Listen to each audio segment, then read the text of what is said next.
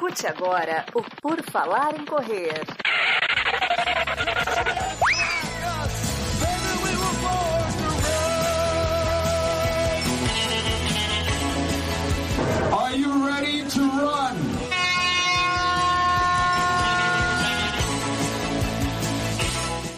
Começa mais um episódio do podcast do Por Falar em Correr. Estamos aqui em clima feminino, em Dia das Mulheres, comemoração.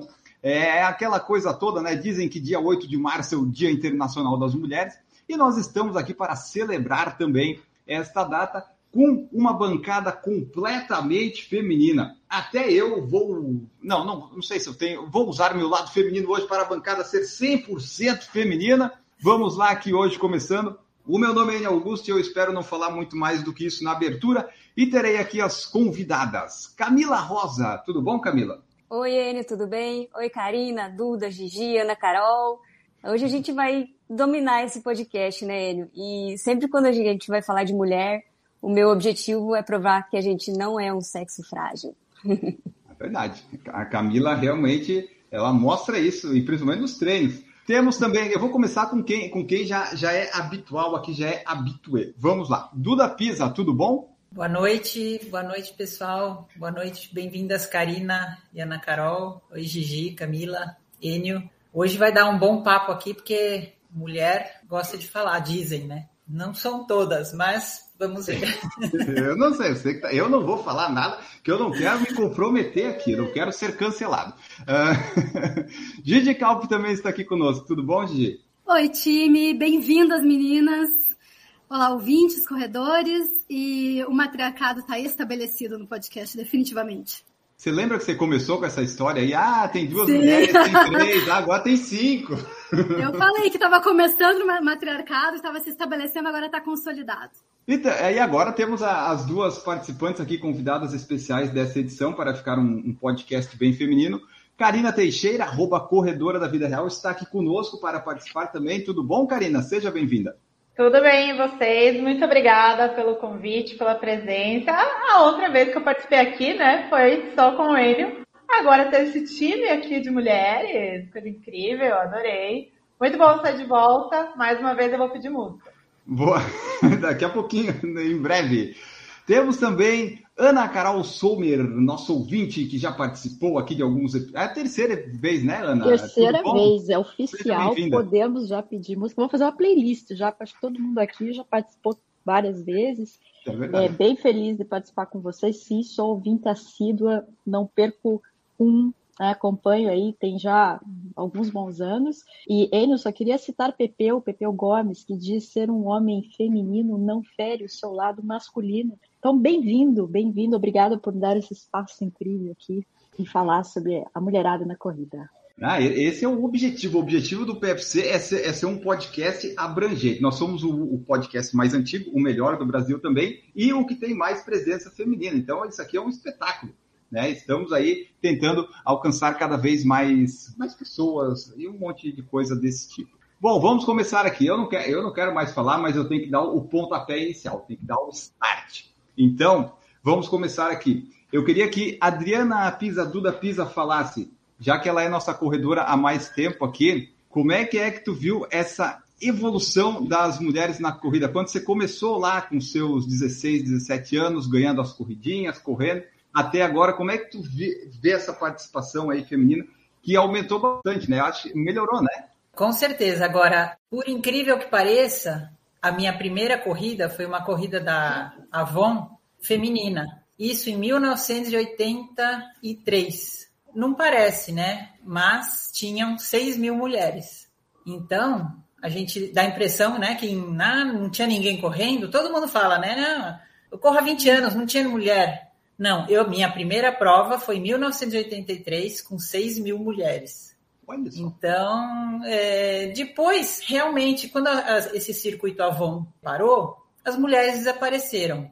Começaram só aquelas as corridas sem ser femininas tal, e aí realmente a gente via poucas mulheres. Agora, eu não sei o que, que a Avon conseguiu fazer e reunir tanta gente, né? Mas assim, acho que foi o apelo mesmo da Avon, e todo mundo saía, nem que fosse para caminhar, né? E, e, eu acho que aquilo se perdeu depois. E aí eu acho que teve que ter um recomeço. E aí foi realmente, a década de 90 era, era, eram poucas, né? Bom, eram poucas pessoas correndo, eram pouquíssimas mulheres. E aí quando a corrida, acho que nos anos 2000 talvez, né? Quando começou a ter uma, um apelo mais participativo, né? Não era, não precisava é, fazer tempo, ser demais, tal. As pessoas acho que tinham medo, né? De correr, é muito difícil, tem que ir muito rápido.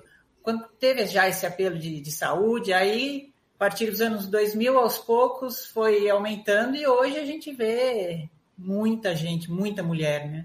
Então, mas eu acho engraçado isso, de lembrar que a minha primeira corrida já tinham 6 mil mulheres. Agora, infelizmente, eu não sei, se a Avon tivesse ficado, talvez, não sei, não sei como seria hoje. Eu nem conhecia a prova da Avon, Duda. Eu comecei não, a correr muito... mais tarde. É, então, mas era, era muito. Aquele, aquele circuito era muito. Não, era no Brasil, tinham várias etapas e as ganhadoras, as vencedoras dos, das etapas, iam correr a maratona de Paris, ou sei lá. E na época, então, a Helena Rainer, que a gente comentou, eram entre as, ficava entre as primeiras, a Angélica. Tinham as, as melhores do Brasil, aquelas Nadir Sabino, aquelas do Mato Grosso mas junto tinha esse bando de mulher que era, era é que a Avon era muito forte, o apelo era muito grande. Não, ainda é uma marca muito forte, né? Mas eu, pô, que legal que tinha uma corrida é, da Avon, é. não fazia é. ideia. Podia é. voltar, né? Pois é, então. E aí no ano seguinte eu corri uma de 5 mil que também tinha, mas tinha por aí. Olha aí, dona Avon, volte a fazer corridas. tinha um pouco essa coisa de ser revendedora da Avon, né? Eu acho que Isso, tinha essa noção é, de criar uma comunidade. Eu muito já vendia mulheres. era revendedora também. Não, eu comprava muito da revistinha ali e tal. E, e, eu acho que era um espaço, talvez, que já era feminino, né? Se não tinha revendedores homens, né? Então, talvez legitimasse essa participação feminina, porque já existia essa noção de comunidade, de certa forma, né? Agora, por que se perdeu, realmente não sei, mas com o tempo a gente viu que começaram a surgir algumas provas mais voltadas para mulheres. Não muitas, mas normalmente para celebrar o Dia da Mulher, coisa e tal. Então, aos poucos, acho que a gente foi conquistando uma certa legitimidade nesse espaço que sempre foi muito masculino, que sempre foi muito até um pouco elitizado, né? A gente via assim aquela coisa, a Billie Diniz, Ayrton Senna, né, que corria no, no Cobra, né? Parecia uma coisa assim meio ou era muito elitizado, era muita galera raiz, assim, que ia para ganhar dinheiro mesmo, né? Houve alguma coisa nesse ínterim, mas interessante saber que nos anos 80 a gente já tinha aí uma participação expressiva de mulheres correndo, né? Eu entrei, acho que na transição, né, dessas corridas, a da Avon realmente eu também não lembro, mas quando eu comecei já tinha a da Venus, a W Run, já tinha na essas mais atuais, a W21 ainda não tinha, e eu acho que é interessante também fazer uma análise de como até essas corridas mesmo mudaram, né?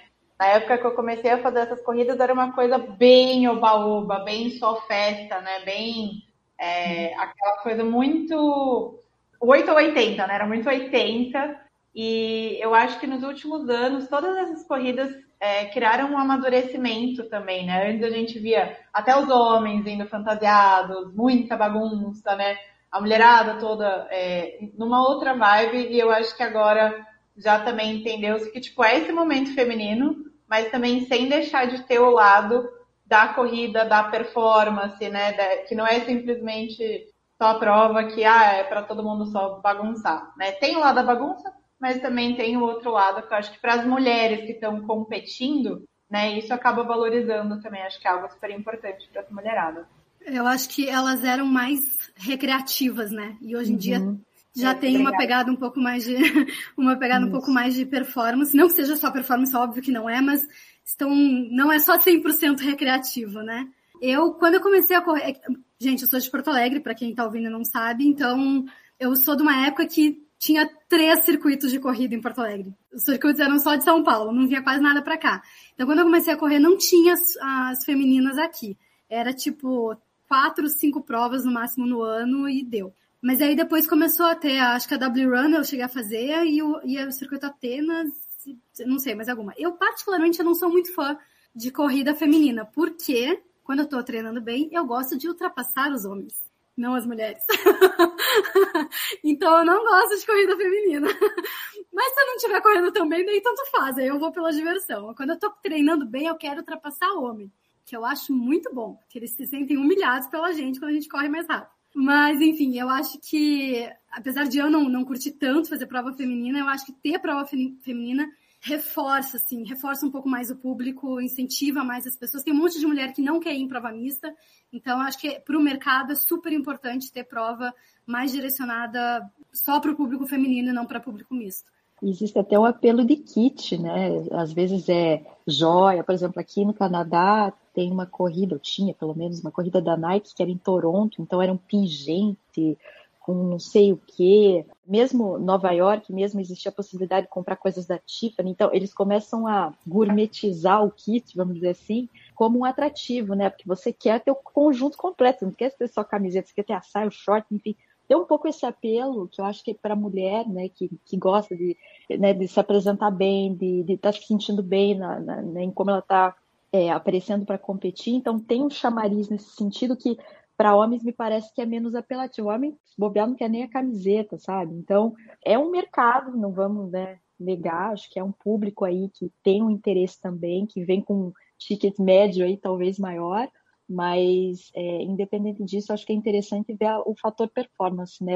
Acho que a Eni já entrevistou várias, muitas mulheres que estão aí no nível realmente de performance, e eu sempre fico muito é, é, impressionada, assim, até questão de é, lesões, né? Porque a mulher ela atura, suporta mais a dor, né? De certa forma, então é do tipo finhosa, sabe, né? Eu vou, não sei o quê. Então a gente vê que, que deu ali, subiu para um outro, é, subiu a barra, vamos dizer assim, com o passar dos anos, né? Isso é bem interessante também. Eu queria pegar um gancho e comentar esse lance da dor, né?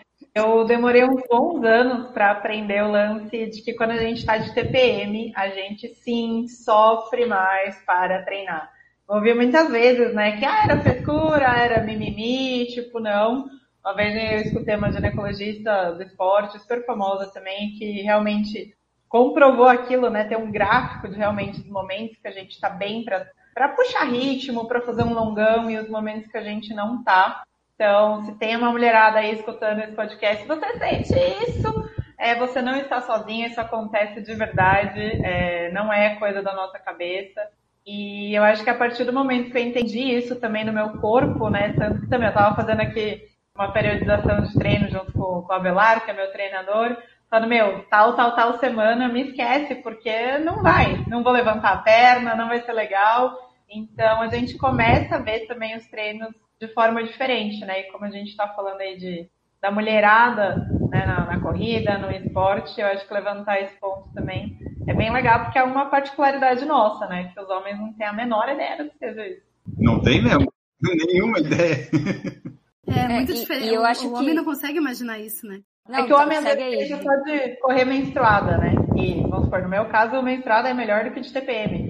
Então, não é só isso, né? Tem mês inteiro de preocupação. É, e eu acho que puxando mais um gancho do que a Ana Carol falou, tem a questão da, da resistência à dor, né? Que é comprovado que a mulher supera mais isso, só que muitas não exploram, né? Porque a gente sabe que tem mulher que não tá muito afim de fazer força, de, de sofrer, e ao mesmo tempo a gente vê que, tipo, em longas distâncias, principalmente em ultramaratona, as mulheres dominam. Tem mulher que vence a prova na, na categoria geral, ganha dos homens. Então a gente tem esse potencial a mais que assim, eu adoro explorar. Eu acho, eu acho que é bem legal que é um superpoder que a gente tem e eu acho bem, bem legal usar isso a nosso favor, assim. É, especialmente em ultra, porque é, ultra é muito cabeça e resistência à dor, né? Exatamente. Exatamente. Então aí a gente consegue se equiparar ou, ou ultrapassar um desempenho masculino. Isso. Que é menos potência, menos força Exato. e mais resistência à dor. Algum, algum homem já, já se assustou, assim, pelo fato de vocês serem corredoras e se exporem a provas assim, né, que exige uma resistência física, porque eu lembro na minha época de solteira lá que eu assustava, sabe? Porque é, eu treinava, fazia maratona e, e me envolvi também em triatlo uma época. Então eu sentia às vezes que, bom, primeiro que existia uma tendência a achar quando eu resolvi fazer um, um Ironman, né? Todo mundo olhava para mim como quem diz, ah, tá bom, né? Assim como se as pessoas não botassem fé, eu pelo menos nunca precisei que ninguém me botasse fé em mim, porque graças a Deus eu, eu me boto fé, eu me garanto, né? Eu faço o que tem que fazer, cala a boca, treino, vou lá e, e alcanço. Mas vocês sentiram que o fato de ser esportista, corredora, pouco importa se é profissional ou amadora, isso já amedrontou, assustou o sexo oposto? Eu vou pensar que é por isso que eu tô solteira há tanto tempo. vamos, vamos, vamos deixar aí, né? Vamos deixar não é no ar chato, vamos deixar isso no... É porque estão com medo. É. Mas eu sentia isso, assim, eu sentia, porque eu, por exemplo, tenho o lance de, da disciplina, de você não vai para balada, você não fica bebendo todas, ou você sai, mas você volta cedo. E às vezes eu sentia que isso era uma coisa assim, meio, nossa, sabe, assustadora. E, e, tem, e tem o medo de se sentir inferior por não conseguir é. fazer isso também, né? Exatamente. Daí o problema é dele, né, Ana? Exato, sempre foi. Agora que a Ana falou, me veio uma, uma coisa na cabeça que eu falei para as minhas amigas essa semana que me deu um estalo. E, gente, estou abrindo meu coração aqui, mas não vou citar nome. hoje é o dia, Gigi. Hoje é o dia. Hoje é o dia. Tenho a impressão de que o meu companheiro, na época que eu fiz a minha primeira maratona, ele era esportista também, e eu tenho a impressão que ele sabotou um pouco os meus treinos, porque ele sabia que eu ia ir mais rápido do que ele. E eu tô falando rápido não é porque eu sou rápida, gente, porque eu não sou rápida, especialmente em maratona, e sou extremamente lenta. Mas eu tenho a impressão que eu ia ir bem melhor do que ele, pelos meus tempos de meia maratona e tal. E aí eu, relembrando o passado, cara, mas ele, ele sabotava muito meus longos. E realmente, a minha primeira maratona eu fiz muito lenta. Eu fiz em 5 horas e alguma coisa, assim, 5 horas e 5, 5 horas e 10. E dava para fazer umas 4 horas e meia, 4 horas e 20. É muita uhum. diferença. E aí me deu estalo essa semana. Então, talvez, né, Ana? ele no fim de semana ele assim, ah, vamos dormir um pouco mais, aproveitar que podemos dormir é, em vez de sair para treinar, para não fazer um... Não, não precisa, né? Mais ou menos, assim, ele também estava treinando para a mesma maratona. Era o que te incentivava nas corridas que você não gostava? Era, é, é, mas é, essa pessoa é que eu não quero falar muito, porque não quero dar Vamos manter, preservar a identidade. Mas assim, um ciclo de maratona não é só o treino em si, né? Não é só o momento em que tu está correndo. É, principalmente o antes e o depois. Então, às vezes, tu tá cansado, tu não quer ir correr, ou tu tá no meio do treino e já tá num, num longo muito difícil, tu já tá lá. Tu precisa manter o foco, assim. E daí a uhum. pessoa, ai, mas não precisa fazer tanto, vamos voltar. Ou chegava em casa e daí não dava tempo de descansar, porque tinha todos os afazeres domésticos e daí ele também não me ajudava. Sabe essas coisas que mulher acaba vivendo e que é muito difícil de provar para os outros e que quando tu fala para os homens, Todos os homens dizem, ah, não, mas eu, eu ajudo em casa. Não é ajudar, né? É dividir. E aí, quando tá ali no, uhum. na vida de casal, não é bem assim, não é 50-50. Então, eu tenho essa impressão. Mas foi um instalo que deu essa semana, já faz muito tempo. Talvez esteja errado, não sei. É, aqui a gente tá falando de parceiro, né? Enfim. Mas acho que se estende a família, os amigos, né? Acho que quando a gente decide um objetivo, dependendo de quão grandioso esse objetivo, a gente precisa ter uma rede de apoio, né? E as mulheres, principalmente, é, a gente precisa ter, e, e, eu acho que, que isso faz parte, né? Claro que eu acho que muito da motivação vem da gente mesma, né? Só que não vamos negar que o, o nosso entorno ele influencia, né? Eu vejo a Camila sempre fala do marido, né, que, que sai cedão com ela, ou a Duda que comenta que o marido também corre, mas cada um respeita o seu momento, a sua privacidade. Quer dizer, existem várias formas de, de você apoiar, seja você marido, esposa, é, mãe, pai, né? Eu sempre tive muito apoio dos meus pais, meus mãe, meu pai, que uhum. patrocinavam, né, muitas das minhas loucuras. E, e, meu marido aqui também, né? Quando eu resolvi fazer Nova York, por exemplo, é, ele que cozinha. É, eu, muito ser alguém eu sou privilegiada, hashtag ostentação. Privilegiada, Ana. É, então, é uma coisa que impacta nós dois, e é financeiramente falando, às vezes, né? Muita gente aqui gosta de viajar para ir conhecer um lugar, mas fazer uma maratona. Então, assim, tinha um acordo entre nós, né? E até quando a gente foi para Nova York, eu fiz questão de que a gente tivesse um programa que não fosse, ah, eu vou chegar, vou ficar no hotel, não vou nem gastar minha energia. Não, bati uma perna com ele, porque virou um sonho nosso, né? Eu me realizar precisou também do apoio dele. Então, é, e aqui fica só a mensagem. Né? Eu acho que é importante a gente buscar esse apoio, seja na forma do que for, né? Às vezes é com outras corredoras, às vezes é na assessoria, às vezes é em casa, enfim. Eu acho que, que é importante ter esse apoio, né, para a gente se realizar também. Que e que tem um valor isso, né? Tem um valor uhum. que no dinheiro não paga, né? Exato. E eu acho que, como você falou, né, isso vai além também do parceiro, né? E vai ali no seu ciclo de convivência, né? Às vezes tem um uhum. amigo, um colega de assessoria, né? Que às vezes olhando ali fala, meu, como assim essa mulher tá fazendo isso daí? Eu não tô. Sempre rola, né? Então, acho que igual a gente falou também, tipo, ah, querer passar o cara a gente quer ir lá e falar assim, não, posso sim. E é muito louco, eu já senti isso e quando eu fiz as provas mais doidas também, tipo Bertioga Maresia, Zap Hill, de passar os caras e eu, mulher, acima do peso, e os caras lá, quebrado, né? Tipo, não chegando no ponto ainda de dor, de resistência, menos cabeça, o que quer que seja. E é lá, tipo, mano, vamos aí. Não, não, não, não dá mais. Então, essa expressão, né, por mais que não uhum. falhe, ali, a gente sente esse olhar que realmente, né, o fato de ser mulher ali tem um peso para eles muito grande, né, quando a gente está fazendo algo que é maior ou é melhor do que na visão dele ali naquele momento.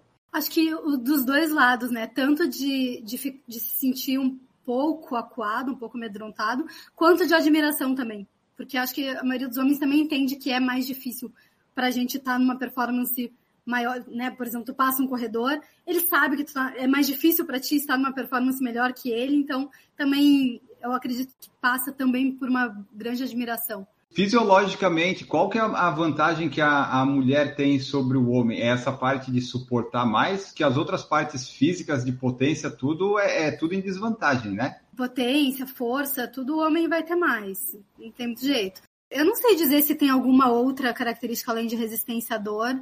Ah, mas essa já ajuda bastante. É. Eu acho que é o lance, da, o lance mental também, né? É. Essa parte mais psicológica. É, mais concentração. De maneira, de maneira melhor que os homens. Eu vou falar algo que não é científico, é só da minha percepção. Assim, pela minha experiência, eu entendo que a mulher, quando ela gosta do esporte, depois daqueles três meses que tu ainda tá vendo se tu gosta uhum. de correr ou não, né? depois a mulher tende a ser mais engajada. Então, se ela abraçar o esporte, ela vai abraçar mesmo. Ela vai continuar por muito tempo. E o homem tem mais idas e vindas, assim, ao longo da vida de, de, de corredor, por exemplo. Mas é uma impressão empírica, né? É, mas eu, eu acho que faz sentido, sim. Mas tem, digamos, alguma coisa que é uma vantagem Master Super Blaster, seria essa, talvez, a nossa resiliência, essa resistência à dor que nos distingue, que é o superpoder, talvez, justamente, né, desse contexto que fisicamente a gente nunca vai, né, alcançar a potência masculina. Tem alguma outra super vantagem feminina na corrida? Acho que infelizmente não. Na minha pesquisa, que agora eu pesquiso, depois que oh. teve aquele caso lá no Flow, eu estou pesquisando as coisas antes, né? Eu não quero ter essa coisa. Antes eu, eu me orgulhava de não ter pauta, mas não de ser ignorante, ó. Aí assim, ó, a mulher em geral possui maior comprimento de tronco e extremidades mais curtas. Isso é o inverso do que se apresenta no corpo masculino. Por causa dessa diferença no comprimento das extremidades, elas possuem um centro de gravidade mais próximo do solo. Essa característica física ajuda muito na manutenção de equilíbrio e estabilidade do corpo reduzindo o desgaste em distâncias maiores como maratona e ultras. Até encaixa com o que vocês falaram, mano. Aquela coisa de maratonista ser pequena, né? Mas... É, que a própria seleção esporte já vai selecionar é. esse tipo de, de biotipo. Coisa que eu, do meu tamanho, fui no contra. É, tipo, não, quero fazer o que não tem a ver com o meu perfil, mas eu quero. Mas a gente é corredora de teimosa, Karina. tá mas tudo bem. Também tem uma questão da mulher também, que daí também, né, é percepção não só resiliência, mas a gente é, tem mais adaptabilidade. Né? Então a gente consegue lidar com as situações que possam vir a acontecer no meio de uma prova, por exemplo, de uma forma mais inteligente do que os homens. O homem fica puto e já fala, tchau, vamos fazer isso. E a gente consegue falar, puta, tô puxando bem e, e, e, lidar com isso sem se quebrar, ou tipo, puta, aconteceu alguma adversidade, a gente tenta contornar de um jeito, eu acho que mais inteligente, mais calmo que os homens. Óbvio que a gente vai ter os nossos momentos também, né? Mas acho que tem esse ponto. A mulher acaba sendo mais orientada para o processo do que só o resultado. Às vezes eu tenho a impressão que o homem, por exemplo, eu, já, eu nunca entendi isso, porque para mim, eu sempre digo isso, a cada vez que eu vou numa corrida, para mim é um privilégio de ter chegado até ali, sabe? E, e eu já vi muitos casos, principalmente no triatlo, que às vezes o cara ah, não vou fazer para tanto, então vou parar por aqui, sabe como não, vale a pena. Claro que eu, eu, respeito as opiniões, mas assim, eu fico pensando, gente, é tudo que a gente fez antes para chegar ali também, não é só aquele dia. Eu entendo a frustração que eu já senti também de não ter alcançado um objetivo, mas quando eu penso assim, quantas qual é a porcentagem da população, sei lá, mundial, entendeu? Que tem a oportunidade de estar com saúde, de estar participando de uma corrida, de estar de ter pago para participar do negócio, sabe? Então, não é hashtag gratiluz vazio, sabe? Mas eu, eu acho que a mulher, talvez, a gente aceita o processo e o resultado é a recompensa, mas não é só o resultado que determina essa motivação. Eu tenho um pouco essa impressão também. É, que os homens, assim, acho que até biologicamente, é uma questão biológica, eles são mais competitivos, né? uhum. né? Então, é, acho que até já, já tem estudo, na, em, é, em, provas longas, por exemplo, eles tendem a já sair mais forte, quebrar no meio. A mulher não, ela pensa, ela, ela uhum. dosa melhor. Então, se você pegar, acho que a porcentagem de homem que quebra no meio e, e termina andando é muito maior do que das mulheres, né? Porque as mulheres, elas, acho que elas vão mais com a cabeça, elas planejam melhor e os homens são muito competitivos, eles já querem, já saem sem pensar no final. Porra louquice, né? Vamos lá. É, é, eu acho que é, é só complementar o que a Duda falou, é razão e emoção, né? O é. homem é pura razão, né? A emoção ele deixa muito de lado, assim, a gente não. A gente se envolve com aquilo e por mais que esteja difícil, a gente vai na raça para tentar terminar, né? Que a gente se, se sente bem com aquilo. Né? É, a autoestima, né? Eu vejo muito isso, assim, é, muitos relatos. Assim, mesmo as histórias de mulheres que já foram entrevistadas aqui pelo Enio, é realmente um game changer, sabe? Essa, é o estilo de vida, vamos dizer assim, né? Eu, por mais que acho que até a Gigi comentou em algum dos últimos podcasts que ela tem um momento que ela fica sacuda da corrida, como acho todo mundo, né? Tem hora que fala, puta, né? Principalmente eu, depois de maratona, eu preciso, eu fico uma ressaca que eu preciso de um tempo, assim. Mas a, a corrida em si, ela ajuda a gente a se organizar de uma certa forma, sabe? Eu sofri muito com essa coisa da pandemia porque eu tenho dificuldade de correr por correr, sem ter um objetivo, sem ter uma prova-alvo. Eu acho que a corrida ela ajuda a gente a, a se conhecer melhor, a, é para assim, para todos os tipos físicos, né? Então não tem aquela coisa, claro, tem biotipo que vai favorecer, mas isso falando mais assim da alta performance, né? Não é tanto eu acho que é muito democrático nesse sentido e eu acho que a gente aprende a se gostar mais quando a gente conquista um quilômetro a mais, quando você faz o teu PR. Celebrar a vitória de amigas que correm também, sabe? Eu, eu não sei, mas eu nunca tive esse sentimento de inveja. Ou... Não, sempre foi muita admiração, sabe? De ver às vezes ver uma velhinha lá, toda tortinha, correndo, falei, cara, eu quero chegar nessa idade fazendo isso, né? Então, eu não sei, eu admiro muito mais as mulheres que eu conheço que correm, isso me inspira também, sabe? eu não vejo competição, uma competição negativa. Né? Então, nesse sentido, pelo menos para mim, eu acho que existe mais, sei lá, sororidade a comunidade feminina que corre. Mas ó, uma dúvida, uma dúvida masculina minha. É, não, as mulheres não têm mais alguma coisa de. Você falou que não vê, é, não tem, mas vendo aqui do lado masculino, me parece que às vezes as mulheres são mais competitivas entre elas, às vezes não se apoiam, não tem essa sororidade que você falou, sabe? É? Em alguns casos, sabe? Parece que elas são mais competitivas entre elas, de diminuir o fato das outras, sabe? Mas não sei se foi algo pontual que eu, que eu vi aí em alguns lugares. Eu sou competitiva com os homens. Eu, por mim, se eu passar mulher ou não, Boa. por mim tanto faz. Eu quero passar os homens. Você vai contando, né? Vou, vou. E aí, eu ainda finge que não tô cansada, sabe? Quando tu passa assim, tipo, de boas, só tá cansa muito cansada por dentro, mas por fora eu tô plena. É, eu já vejo um pouco mais. Eu não sei se é uma questão daqui de São Paulo. Eu acho que São Paulo uhum. rola bastante isso. Em muitos lugares que eu vou, eu vejo e, e é isso, né? Acho que falta um pouquinho da essência de ah, vamos se unir para fazer um negócio legal. Uhum. E realmente, às vezes, a gente vê cada grupinho, cada um por si, e, e falta uma, uma união aí de, de, tom, de conversa, de forma, afinal, né? O que, que, a, que, que a gente quer, pelo que, que a gente quer lutar. E a gente vê, inclusive, né, assim como rola com os homens também, né? Quando a gente vai para a parte competitiva das mulheres, tem uma querendo passar em cima da outra, e Acontece, Aí a gente vai né? competição, né? Vai é, e eu acho assim, um nível profissional, isso é até saudável, né? Porque a, o pessoal tá ali para competir. Mas com certeza que quem não tá competindo para ganhar dinheiro, para nada, seria muito mais interessante um apoio, uma união, né, para tentar crescer o esporte como um todo, do que essas rixinhas que a gente vê por aí. Que eu também, eu também vejo. Uhum. Apesar de raramente participar de prova, de conviver com outras mulheres na corrida, a gente acaba notando, né? Principalmente Sim, rede é, social, né? Eu acho que tem que ter aquela competição boa dentro da corrida, né? Sim. Então, largou, eu quero chegar na frente de todo mundo, eu quero passar você. Acabou, acabou, né? É Abraça e cumprimenta, né? É.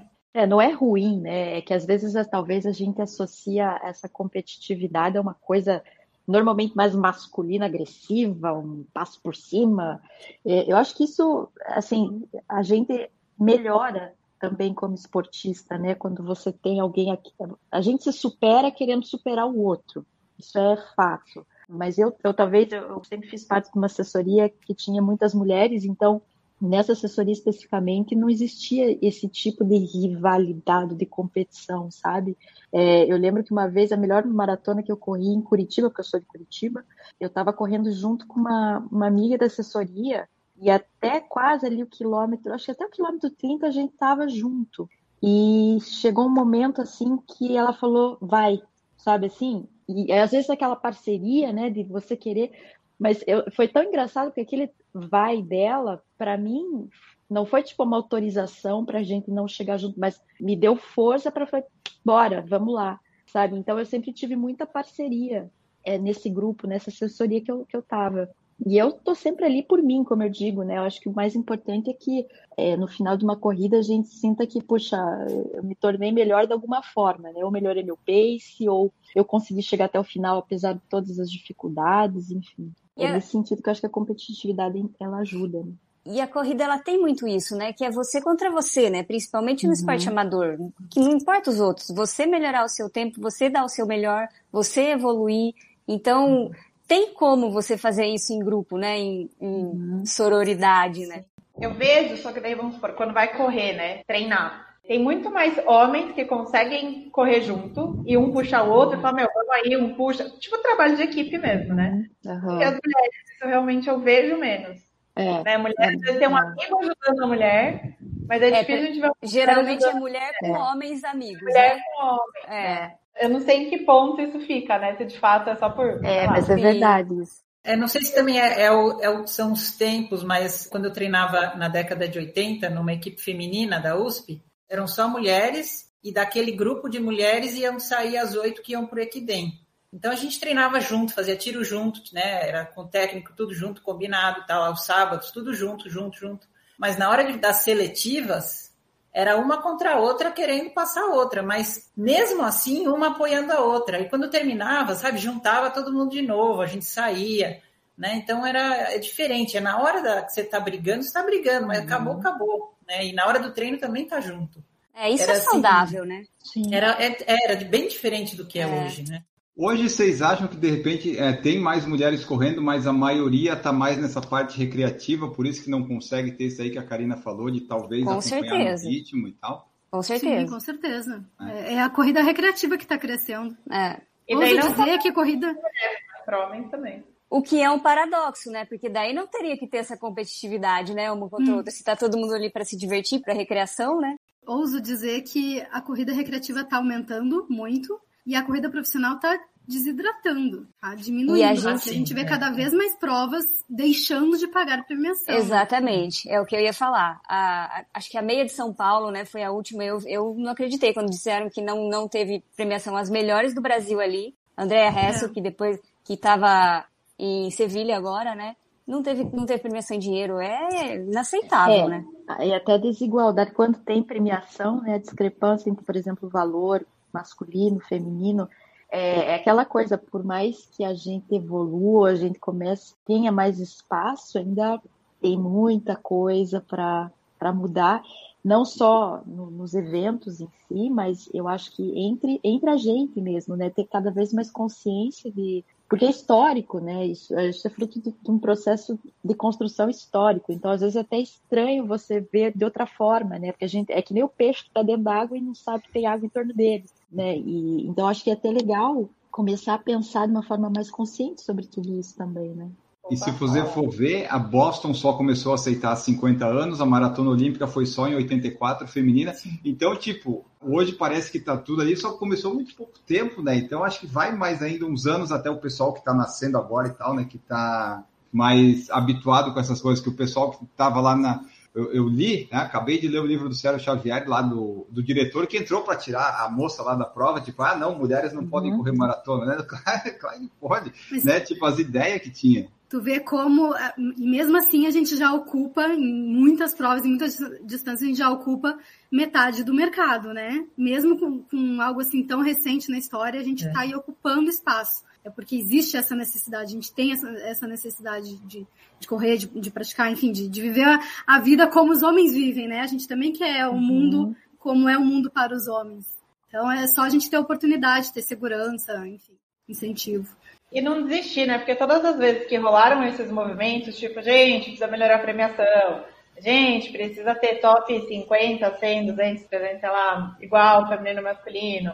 Era uma coisa que lá atrás, né, fazia seu certo sentido quando se fala na questão proporcional, mas nos movimentos sociais a gente vê que nitidamente não faz sentido, né? Porque é isso, a gente precisa desse espaço, precisa da representatividade. E o que acontece é que a gente hoje tem muita prova, muita organização. Então, até todo mundo conseguir mudar, e principalmente as que têm dinheiro envolvido, as que têm essa parte de competição, então elas têm que puxar esse bonde. Né? Porque às vezes a gente vê prova pequenininha, dando premiação igual, valorizando muito mais do que as grandes. Esse movimento deveria ser inverso. As grandes deveriam puxar para que todo mundo fizesse ali uma coisa. Olha aí, mais, mais uma defensora das provas pequenas. No outro podcast eu falei que prova pequena é maravilhosa. E vem a bergamota. Bergamota. Ai, gente, eu já ganhei 60 reais numa prova, imagina. Oh. Oh. E, dá, e dá maior alegria, né? Conto. Não, eu até ia perguntar para vocês se tem, tipo, alguma prova, assim, alguma experiência que vocês já foram, que fala, tipo, esse é um lugar muito legal para mulher. Não que seja uma prova feminina. Eu uhum. acho que nem é esse caso. Mas um ambiente que aprova é, a organização respeita as mulheres, que os homens estão ali competindo também com as mulheres, sabe? Existe essa unidade né, de, de sexo ali, masculino e feminino mas que são lugares que a gente se sinta bem, né? Eu acho que não precisa ser uma prova feminina, por exemplo, para ter um banheiro decente para as mulheres, não precisa uhum. ser uma prova feminina, né, para ter o pódio feminino decente, para ter ali uma competição também largada na frente, elite AB feminina, né? E às vezes essas coisinhas de prova pequena, aquele cuidado que eu acho que é uma coisa muito instinto feminino daí, né? Muito lado feminino de pensar realmente em toda a jornadinha, da hora que você vai largar, para a hora que você vai chegar, o que você vai receber, como você vai receber. Então, acho que tem algumas coisas, tem esse cuidado. Não sei se alguém lembra também de alguma prova que acha legal comentar. Eu não lembro de nenhuma em específico, mas eu lembro sempre dessas pequenas. Exatamente por isso, porque tem mais cuidado, porque tudo é um pouco mais organizado, obviamente, porque tem menos uhum. gente. Por isso que eu sou fã de prova pequena. É, aqui no Canadá, por exemplo, eu não vejo distinção, sabe? É, é, que é cultural, aí também tem a questão cultural, né? Então, desde o respeito, pouco importa, sabe, se é um homem que está correndo, se é uma mulher, voluntários que participam, a forma de organização, é, a valorização na hora da premiação, até sempre eles procuram ter embaixadores né, no ano, então pessoas que vão ajudar a divulgar os eventos. É sempre o mesmo número, sabe? Homens e mulheres, não tem mais homens e uma mulher ou duas. Mas isso eu vejo que é muito cultural daqui, né? Então. Eu ia é chutar na gringa. Né? É, a prova é, na gringa é bem diferente, é muito diferente. Né? É, é, é outro nível. Mas é, mas é bacana, assim, tipo, ao mesmo tempo aquilo que eu falo, né? É, a gente também tem que ter noção daquilo que, que a gente busca, né? Porque é oferta e procura, né? Continua sendo o mercado. Então, tem uma forma, talvez, de, de passar essa mensagem, como a Karina falou, né? A questão, assim, desde um banheiro, pode parecer uma coisa de base, mas enfim, até coisas maiores como uma premiação. Acho que vai muito também de como talvez as corredoras é, se unem para fazer valer também esse tipo. Só que aí é chato, é chato porque a gente tem sempre estar tá fazendo ali todo né, um mise-en-scène ali para se fazer ouvir. Mas às vezes é a forma, porque se está aumentando a porcentagem de mulheres nas corridas, quer dizer que uma boa parte da renda está vindo disso aí também. Então, quem oferecer um serviço diferenciado e que leva em consideração talvez esse tipo de, de necessidade, não esquecendo que eles querem ser lucrado final, tá aí uma oportunidade também. Fica a dica, né? Fica, hashtag fica Hashtag dica. fica a dica. Gente, mas tem algum perrengue que vocês já passaram, assim, prova? Ó, aproveitando, já mulher. que você mencionou, o William Mendonça perguntou aqui, daí vocês aproveitam. Ó, qual a prova mais marcante que vocês já fizeram e qual que teve o maior perrengue? Aí, ó, estamos na sinergia. Tá, tá conectado. Ó, vamos, vamos na ordem dos quadradinhos aqui. A Camila fala primeiro, depois a Karina, depois a Duda, depois a Gigi, depois a Ana. Eu acho que aqui teve mais perrengue, mas assim, não foi por ser mulher, enfim, foi a viagem inteira, que foi uma prova dos Correios que eu fui fazer em Belo Horizonte. E aí eu morava em Londrina na época, a gente pegou um ônibus, era acho que duas da manhã, chegou lá 16 horas depois. Aí a gente ficou num hotel que o, o quarto de luxo ele tinha banheiro, os outros nem banheiro tinham.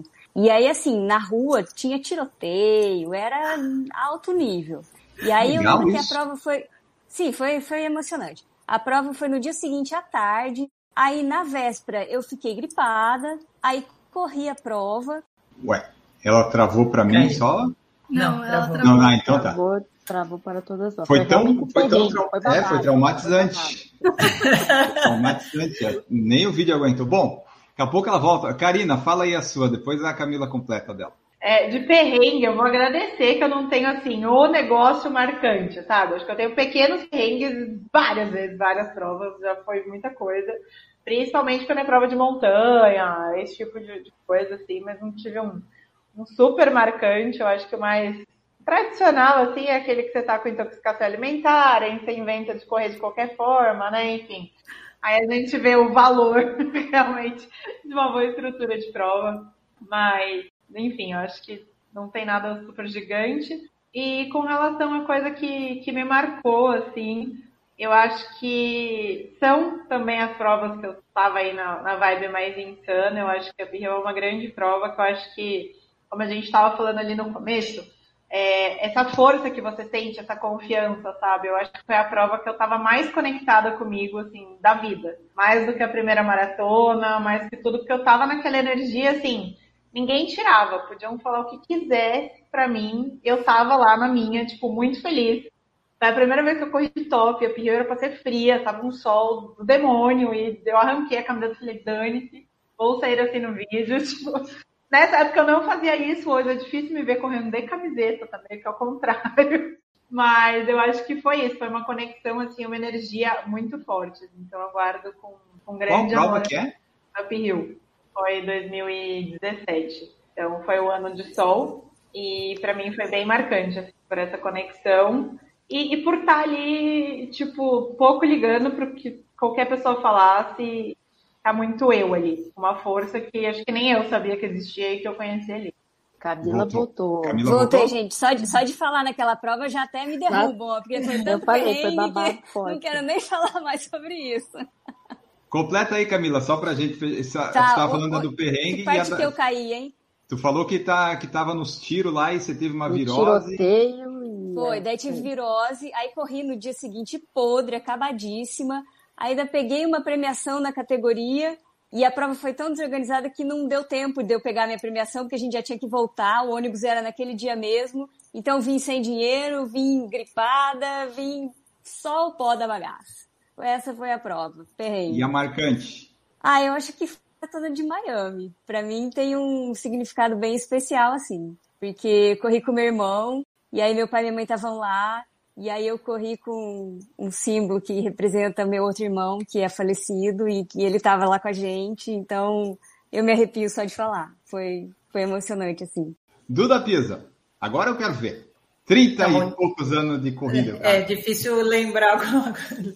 Bom, mas não, de perrengue eu falei já uma vez aqui. Acho que o mais marcante foi de uma a meia do Rio recente. A do Matinho? A do Matinho, nossa.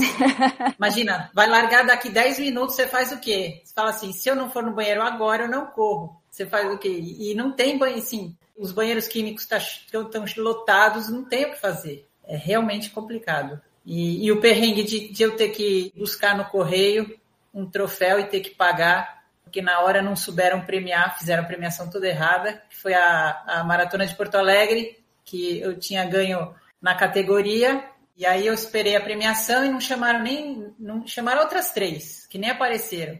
Aí passou, passou vários dias, eu recebo um, aquela notinha, retirar é, encomenda no correio. Aí eu vou lá no correio, não, não, não. Mas para você retirar, você tem que pagar 35 reais.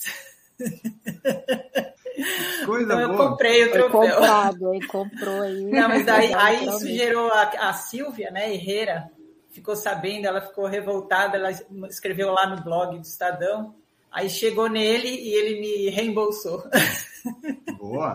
E a marcante, Duda? Bom, a marcante é claro que foi o, o Equidem, né? Não ah. pela corrida, mas porque foi assim, como né, um evento feminino que reuniu gente do mundo inteiro, né? Então a gente ficava no mesmo hotel, tinha festa junto, então a gente tinha o dia de trocar, trocava as camisetas.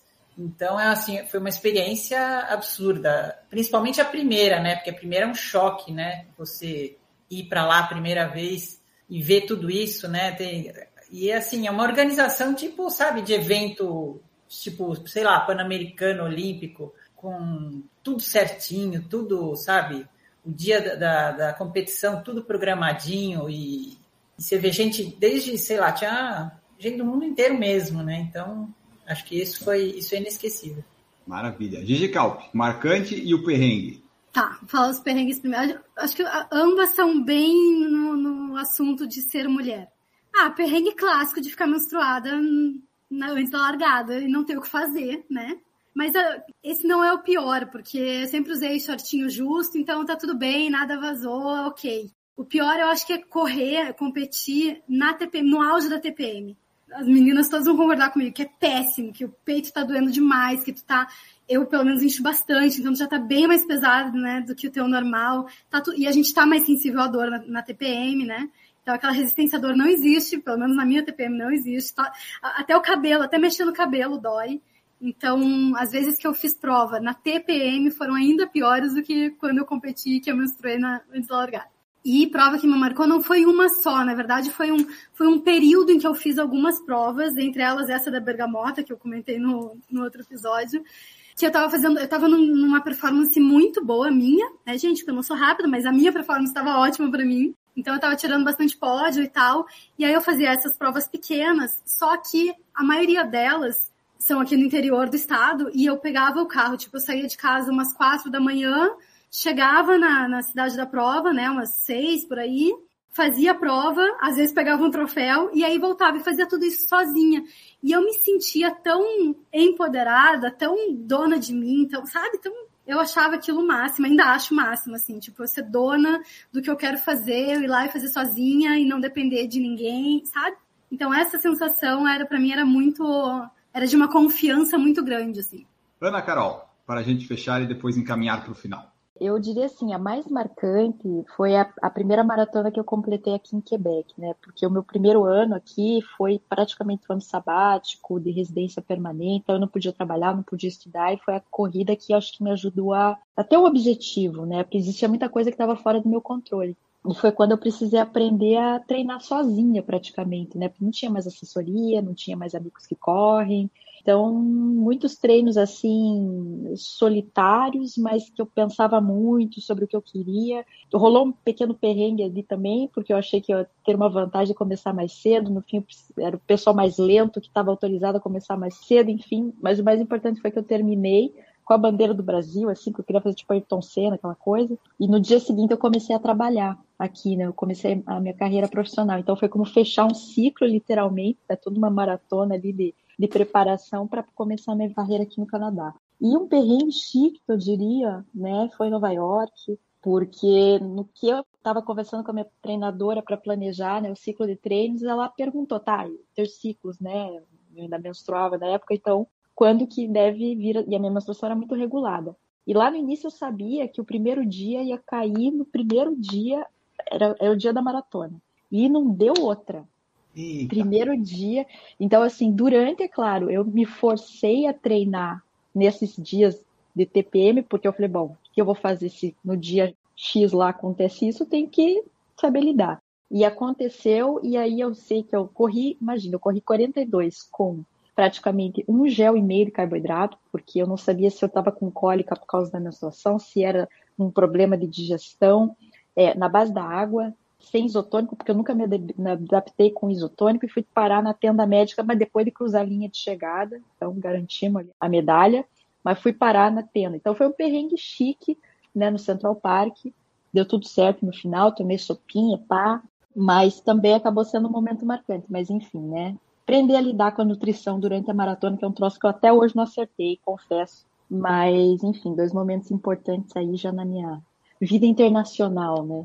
Bom, vamos para o nosso final do podcast aqui então, né? Já batemos a nossa meta de tempo. Nosso podcast feminino hoje que estivemos aqui. Você... A gente é muito comportada, hein? Vou até intrometer aqui, mas não tem como, né? Olha só. Ó, eu acho que a gente mulheres... devia se revoltar e continuar falando de propósito para mostrar que a gente veio aqui. Não, cadê?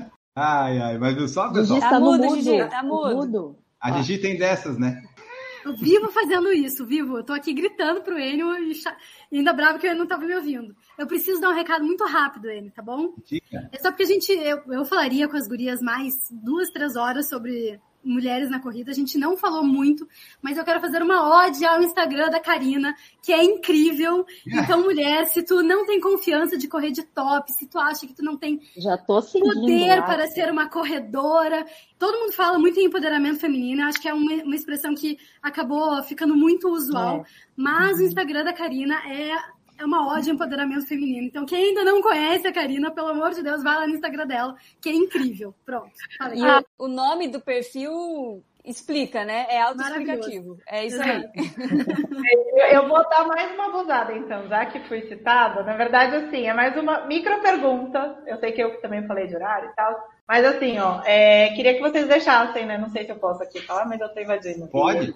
Queria que vocês deixassem um recado, né? Sei que a gente já falou aqui algumas coisas que a gente fez e que a gente se sentiu empoderado e tal, mas como se fosse um tweet, né? O que, que vocês já fizeram como mulher e que vocês gostariam de encorajar outras que fizessem.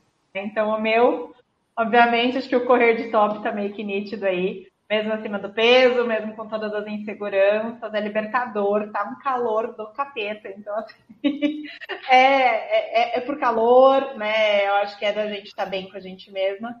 E eu tenho certeza que cada uma aqui também tem alguma coisinha aí que já fez e que com certeza pode incentivar outras mulheres.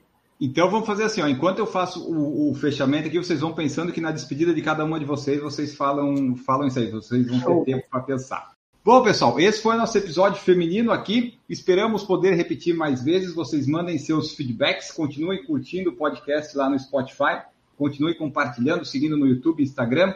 Você manda aí se você gostou, se você quer mais. E, tipo, mesmo que você diga que não gostou e que não quer mais, eu vou fazer mais, porque, né, às vezes a opinião do ouvinte não importa tanto assim. Mas é, esse foi nosso episódio feminino. Você fica à vontade para dar seus palpites, suas opiniões Críticas construtivas são bem-vindas, mas às vezes a gente não aceita tão bem. Então, foque nos elogios. Senão, ó, criança vai chorar. Então, você tem que elogiar, tem que nos elogiar. Então, pessoal, é, muito obrigado. Vou me despedir aqui das nossas convidadas todas, que vão trazer ali o, o fechamento né, proposto pela Karina. E daí nós vamos ficando por aqui, Gigi, Gigi Calp, não, a Camila está em cima. Camila Rosa, muito obrigado pela presença. Deixa aí teu tchau. Enio, obrigada. Adorei o programa de hoje. Foi muito bom estar com vocês, meninas. Karina, Ana Carol, sejam sempre bem-vindas. Gigi Duda de Ação da Família, a gente se entende super bem aqui. E respondendo a Karina, eu acho que por mais clichê que pareça, e por mais comum que isso esteja sendo atualmente, para mim fazer a primeira maratona foi algo que me deixou extremamente empoderada. Eu demorei muito tempo para conseguir realizar esse sonho e eu me sinto, assim, super por ter feito isso e por continuar querendo fazer mais e ter se apaixonado. Ai, que delícia. Maratona é muito bom, né? E a é. mulherada aí tem medo, vai mesmo. Vai pra cima. Karina Teixeira, muito obrigado por participar aqui conosco. Deixa aí teu recado final, já deixa a tua arroba, essas coisas todas, teu canal no YouTube, que como tu, tu não estás sempre aqui, pode divulgar tudo aí. Opa, vou aproveitar. Primeiro, muito obrigada pelo convite. Foi uma honra estar aqui com as meninas. E é isso, né? Se deixar a gente ficar falando duas, três horas, tem muita coisa para falar de mulher. A gente fala aqui um pouquinho, mas com certeza toda essa conquista de cada movimento, seja o correr de top, a primeira maratona, é, o correr sozinha, tantas coisas, né, que as mulheres precisam parar para pensar. E no que precisar, a gente está aqui para ajudar, seja através do Insta, como a gente falou, muito obrigada já pela, pela propaganda do Insta. E não só o meu, né, mas tenho certeza que muitas mulheres, assim, estão fazendo esse papel super legal no Instagram. E não só realmente uma coisa de fachada ali, mas realmente parando para pensar em muitas coisas que são necessárias. E eu vou aproveitar, então, fazer um jabá do meu YouTube, que é um dos poucos puramente femininos aqui. Então sigam lá, é Corredora da Vida Real também. E eu estou num desafio, 30 dias, 30 vídeos, nesse mês das mulheres, para ganhar essa presença feminina. Toda a torcida, espero que vocês fiquem também e acompanhem. Deem uma, um apoio moral por lá, eu vou ficar muito feliz, com certeza. E espero oferecer, né? Eu, o Enio já escutou essa, essa parte, mas eu estou com a missão, de fato, de levar mais mulheres para trazer, né? Mais mulheres para o YouTube então, indiquem para as amigas, os homens que estão escutando, mandem aí para a galera da família, para as amigas também. E é isso, bora lotar de mulher aqui no YouTube que tem pouquinho ainda. Mas esse daqui tá sensacional. Boa, é, tem pouquinho ainda, tem que crescer mais, tem que crescer mais. Duda Pisa, muito obrigado pela sua presença aqui conosco hoje.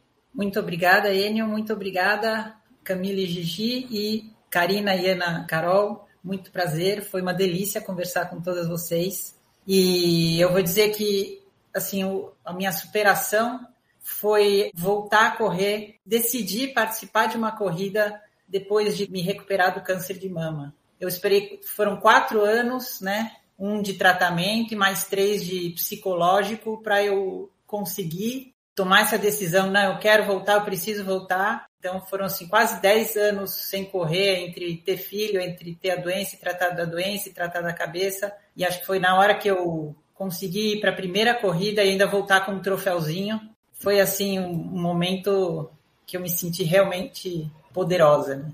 É isso. Obrigada. Foi uma delícia esse, essa conversa. Muito bom, muito bom. Gigi Calpe, muito obrigado por estar aqui conosco nesse episódio. Que time incrível de hoje. Foi uma honra conversar com vocês.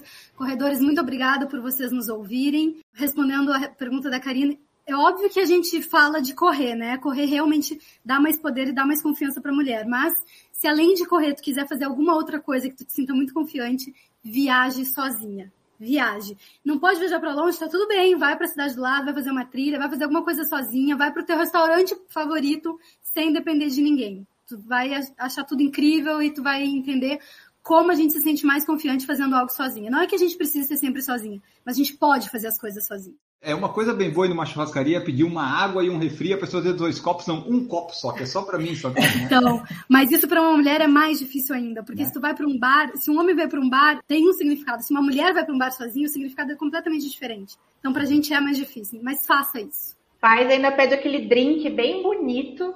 Ana Carol Sommer, muito obrigado por participar conosco aqui neste episódio feminino. Bom, obrigada a todos vocês. Muito, muito feliz de participar já admiro todas, tá? Já, já sigo aí, ouço, então considerem-se pessoas que eu admiro, cada uma no, no, seu domínio, no seu, com a sua expertise, com a sua história. Assim, o que eu posso dizer é também, pode parecer clichê, mas eu acho que a gente é realmente do tamanho dos nossos sonhos, sabe? E eu acho que a gente, é, independente daquilo que a gente sonha, tão importante quanto sonhar é se permitir realizar, sabe? É cair, é levantar, é persistir, é buscar ajuda, é, ter gente parceira, é, sabe, buscar inspiração, buscar referências. Eu acho que aqui a gente tem várias aí em quem se inspirar. Então, sonhem, realizem, sejam mais felizes. Boa, ó, e só para completar aqui da, da Ana, que o Pedro Espinosa deixou aqui os recados, ele falou: ó, a corrida fez a mesma coisa por mim aqui. Ana Carol, a minha situação nos Estados Unidos é a mesma que tu tinha de não poder trabalhar estudar, e aí começou a correr. Muito massa ouvir o papo da Ana e me, e me identificar com alguém que já passou na mesma situação. Pedro está lá nos Estados Unidos. Mas o bom do Pedro ter essa coisa aí que ele não conseguiu trabalhar é que ele conseguiu ajudar o PFC nas artes, né? Daí ficou mais bonito nosso podcast, nosso logo. Então tem o lado bom de você não poder fazer as coisas, né, Pedro? Você conseguiu nos ajudar aí. Então é, é isso. São, são, as pequenas vitórias, né, Enio? É que a gente não celebra não. as pequenas vitórias, mas tudo tem que ser muito grandioso para dizer que valeu a pena, né? Eu acho que, é como eu falei, pode ser um quilômetro a mais, um minuto mais rápido, um segundo mais rápido, tudo isso tem que ser celebrado. Perfeito. Pedro, força Diga. aí que o inverno está acabando. Pedro se agarra no sol que daqui a pouco começa a esquentar. E aqui é pior, Pedro. Então você tá, é, pode pensa pior. nisso. Ó, então tá, pessoal, era isso. Ficamos por aqui nesse episódio. Um grande abraço para todos vocês e tchau.